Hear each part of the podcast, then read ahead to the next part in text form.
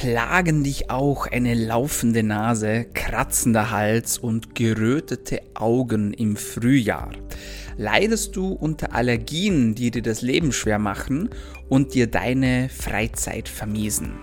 Dann ist der heutige Podcast genau für dich, denn wir besprechen die Hintergründe deiner Allergie und tauchen ein in die spannende Welt eines Botenstoffs, der dahinter steckt, nämlich das Histamin. Mein Name ist Dr. Dominik Klug, ich bin Mediziner und ganzheitlich zertifizierter Health Coach.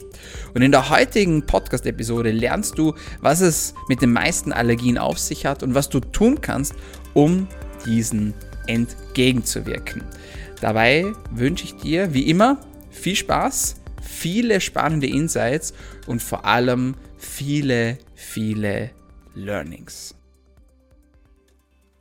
Wir befinden uns im Monat Februar und das bedeutet, dass die Allergiesaison direkt vor der Türe steht. Und wenn du so wie ich ein Allergiker bist, dann hast du schon etwas Respekt, vielleicht sogar ein bisschen Angst vor dieser Zeit.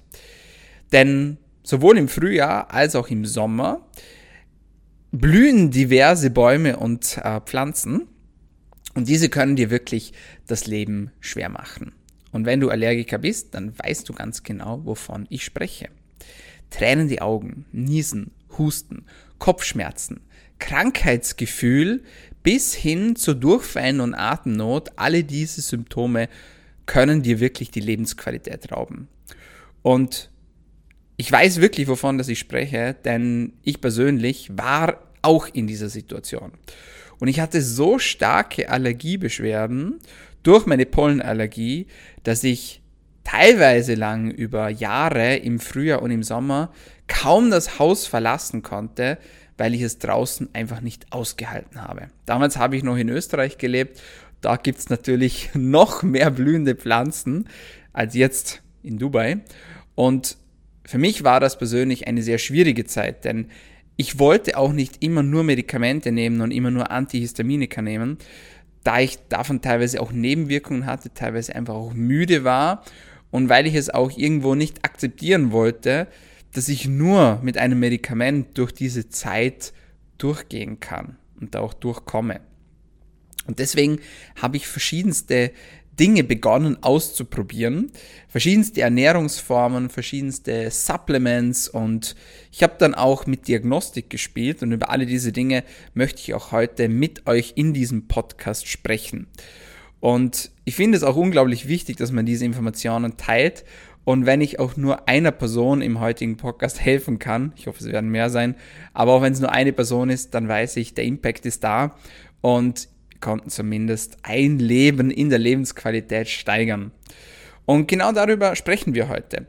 Aber bevor wir in dieses Thema Diagnostik und Co eintauchen, klären wir erstmal die Frage, was ist denn eigentlich eine Allergie? Eine Allergie bzw. eine allergische Reaktion ist nichts anderes als eine Fehlreaktion des Immunsystems gegen eine Substanz, die eigentlich ungefährlich ist.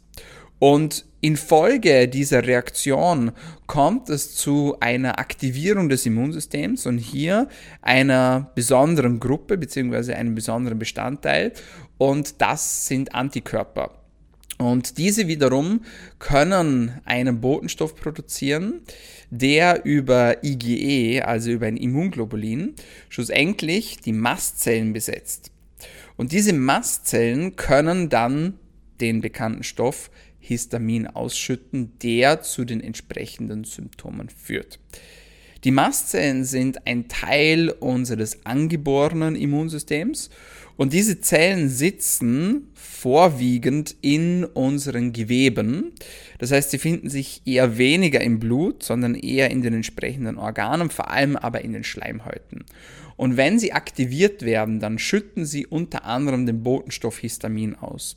Und Histamin führt dann schlussendlich zu den bekannten lokalen und teilweise auch systemischen Symptomen und Reaktionen deines Körpers. Angefangen eben von laufender Nase, Niesen, Husten, Kopfschmerzen, Fieber, allgemein Krankheitsgefühl, Durchfälle, aber eben auch systemische Reaktionen, wie beispielsweise Atemnot, Herzrasen und im schlimmsten Fall kann das Ganze in einem Herz-Kreislauf-Kollaps enden, einem sogenannten anaphylaktischen Schock. Die meisten Menschen haben glücklicherweise eher milde Symptome, also eher die ersten Probleme, die ich aufgezählt habe, kratzender Hals, laufende Nase, jucken die Augen und so weiter und so fort. Aber das kann unglaublich lästig sein. Und es dient uns natürlich nicht und unserer Gesundheit, wenn wir uns jährlich mit diesen Problemen herumschlagen müssen. Und es ist wichtig auch, bevor wir ein Problem lösen, dass wir verstehen, was eigentlich dahinter steckt. So, jetzt weißt du, was hinter den Symptomen steckt. Ich möchte hier noch einen kleinen Ausflug machen ins Thema IgE. IgE steht für Immunglobulin E und es ist ein Antikörper. Und in unserem Körper finden wir verschiedenste Antikörper, beispielsweise IgA, Immunglobulin A, oder IgG oder IgM oder IgE und es gibt noch weitere Antikörper. Und IgE ist ein Antikörper und Teil des erworbenen Immunsystems.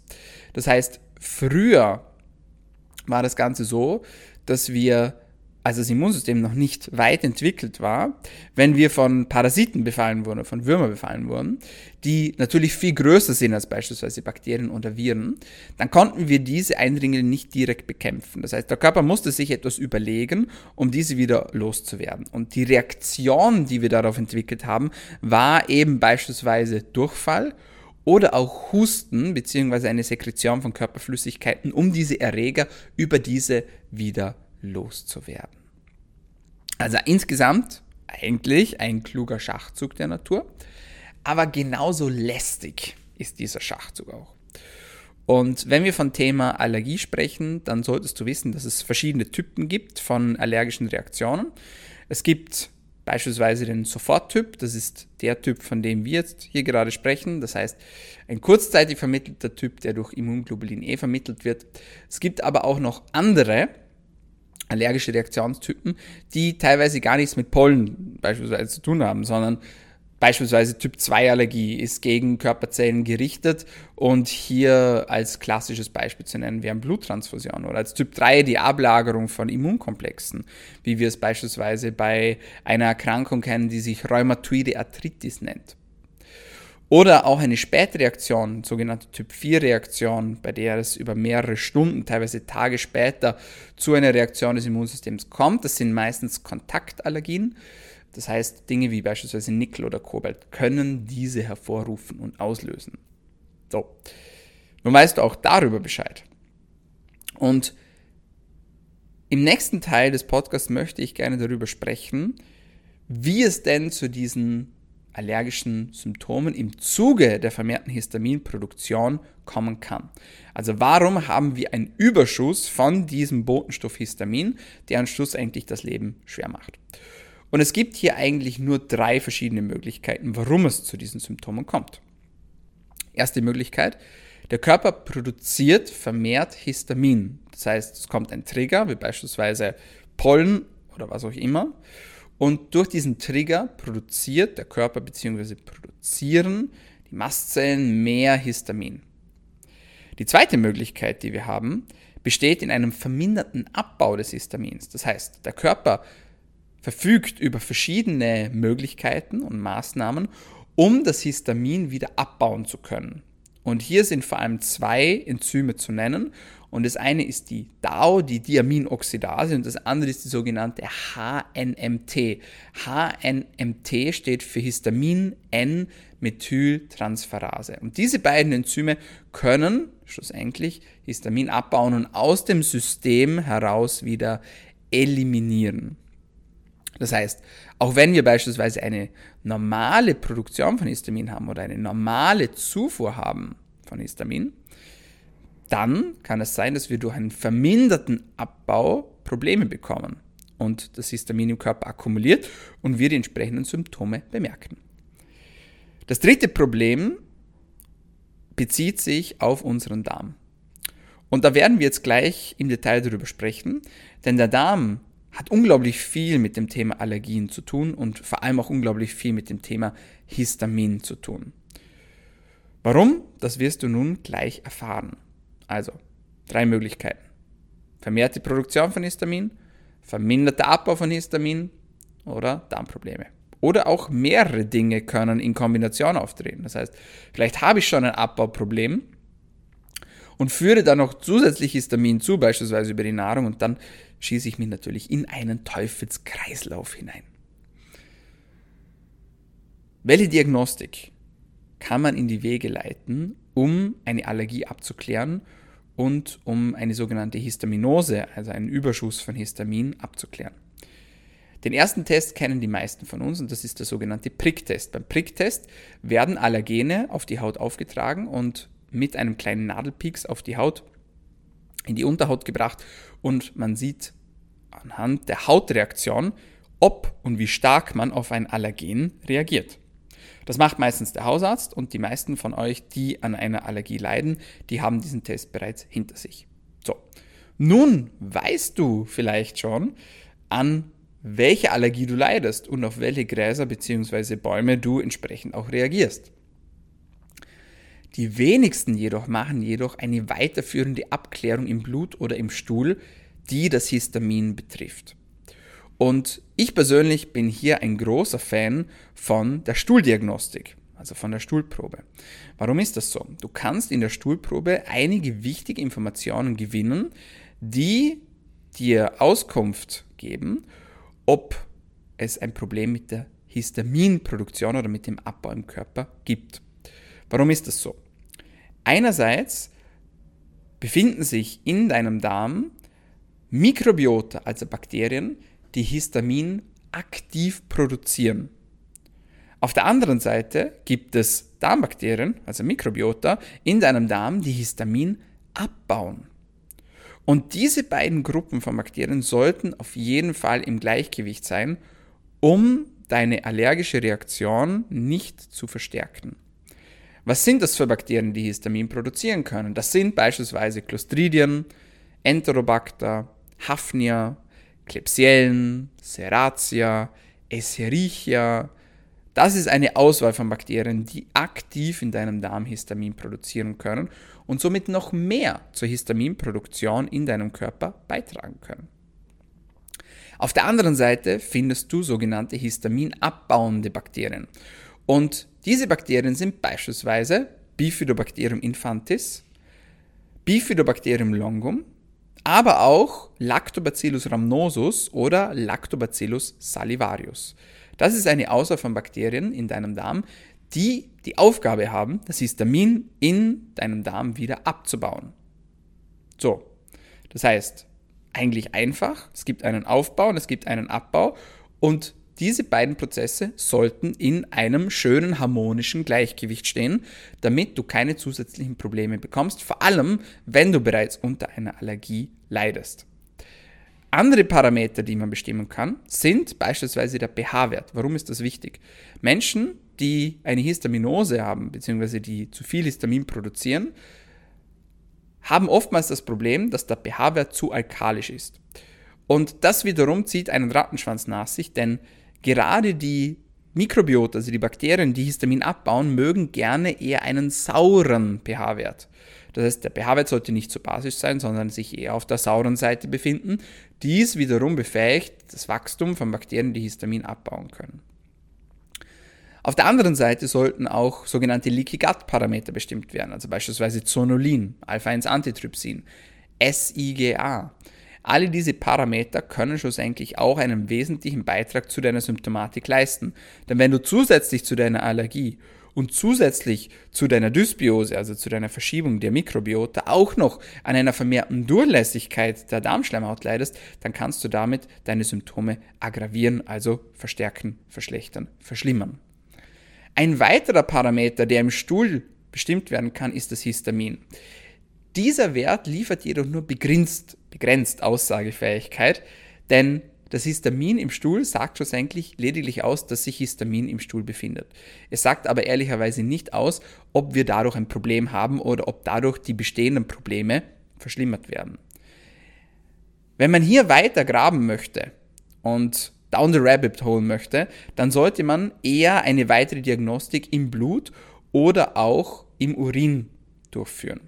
Beispielsweise kann man Histamin im Blut messen, aber auch die Enzyme, die wir vorhin genannt hatten, die das Histamin wiederum abbauen. Das heißt beispielsweise die DAO, also die Diaminoxidase, kann im Blut gemessen werden.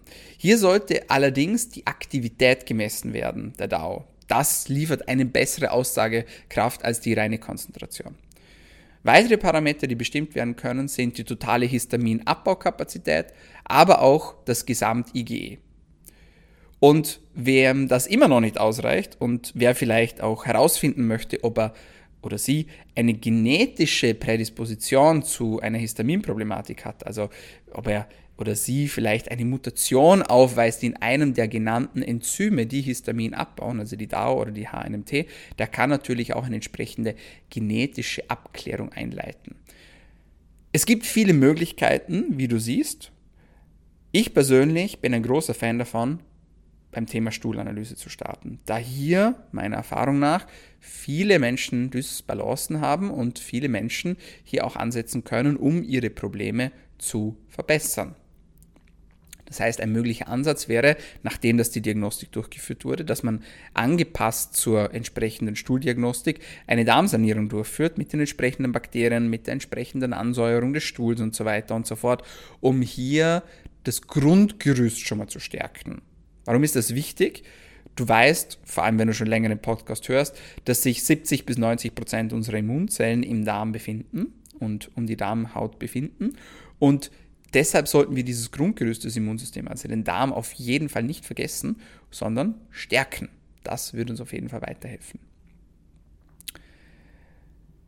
Jetzt haben wir viel über das Thema Stuhldiagnostik gesprochen, wir haben über Histamin allgemein gesprochen, wir haben über IgE gesprochen und wir haben schon das Thema Darmsanierung angesprochen, aber welche zusätzlichen Faktoren beeinflussen denn deine Allergie noch? Denn wenn es nur das wäre, dann wäre es ja eigentlich fast zu einfach. Und es gibt zahlreiche weitere, hauptsächlich Lifestyle-Faktoren, die dazu beitragen, wie dein Frühling bzw. dein Frühsommer ablaufen wird und wie viele Symptome das du hast. Ein wichtiger Punkt sind die Mikronährstoffe. Da hast du dir wahrscheinlich schon gedacht, vor allem wenn du schon ein treuer Hörer bist im Podcast, denn die Mikronährstoffe können den Abbau des Histamins unterstützen und sie können die Mastzellen, die das Histamin ausschütten, stabilisieren.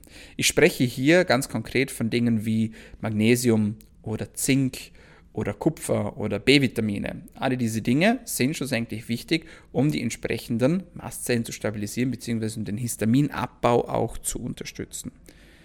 Auch die Ernährung spielt eine entscheidende Rolle. Denn je nachdem, wie ich mich ernähre, also ob ich mich sehr clean ernähre, auf meine Ernährung achte, oder ob ich viel prozessierte Lebensmittel konsumiere, viel Zucker oder viel Alkohol konsumiere, kann ich meine Symptome, meine Beschwerden verschlechtern oder bessern. Das heißt, gerade auf Zucker und Alkohol sollte in der Allergiezeit verzichtet werden, damit man hier den Darm entlastet und vor allem auch die Mastzellen stabilisiert und vor allem auch kein zusätzliches Histamin in den Körper zuführt. Ein weiterer wichtiger Punkt ist das Thema Schlaf. Wenn du zu wenig schläfst, unter Schlafmangel leidest und dich einfach zu wenig erholen kannst in der Nacht, dann wirkt sich das negativ auf dein Immunsystem aus. Und du hast nun bereits gelernt, wie wichtig das, das Immunsystem ist für den Histaminstoffwechsel und somit auch für deine Allergie. Den nächsten Punkt haben wir bereits angesprochen, das ist das Thema Darmgesundheit. Aber auch die Hormone spielen eine wichtige Rolle, wenn es um das Thema Histamin geht. Das heißt, auch eine Schilddrüsenunterfunktion oder eine Östrogendominanz, wie wir es letzte Woche im Podcast besprochen hatten, können dazu führen, dass deine Allergiesymptome verschlechtert werden, verschlimmert werden. Und das möchtest du natürlich nicht.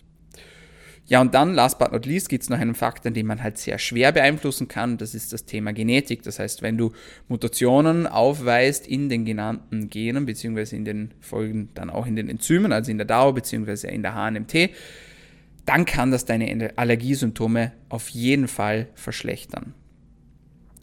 Was kannst du nun aktiv tun, wenn du selbst Allergiker bist und hier auch weißt, dass du an Allergiesymptomen leidest? Eine Sache haben wir schon angesprochen. Diagnostik. Das ist der erste Schritt zum Erfolg. Und basierend auf der Diagnostik, vor allem eben auf der Stuhlanalyse dann, kannst du dann reagieren und entsprechende Maßnahmen einleiten. Kannst du auch Blutdiagnostik machen? Ja, natürlich. Gerade wenn es um das Thema Mikronährstoffe geht, ist das auf jeden Fall wichtig. Du kannst dir auch eine weiterführende Histaminabklärung durchführen. Man kann theoretisch auch eine Urindiagnostik durchführen, bei dem man die Abbauprodukte bzw. die Abbaustoffe des Histaminstoffwechsels misst und dann hier auch nochmal Rückschlüsse zulassen kann, wie denn die aktuelle Situation im Körper gerade ist.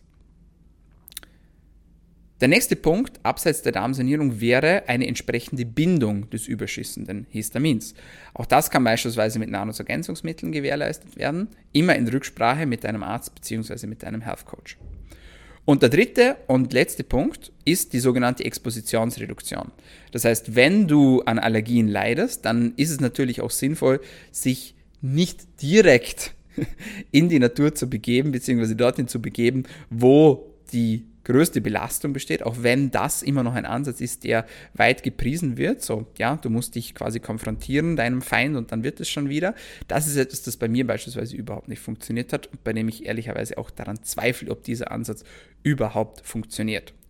Und ich habe wirklich alles durch. Ich habe wirklich alles probiert, ähm, von bis zu Bienenpollen bis hin zu einer Desensibilisierung und so weiter und so fort. Also Spritzenkuren, da war alles mit dabei was mir persönlich geholfen hat, war wirklich das Immunsystem zu stärken.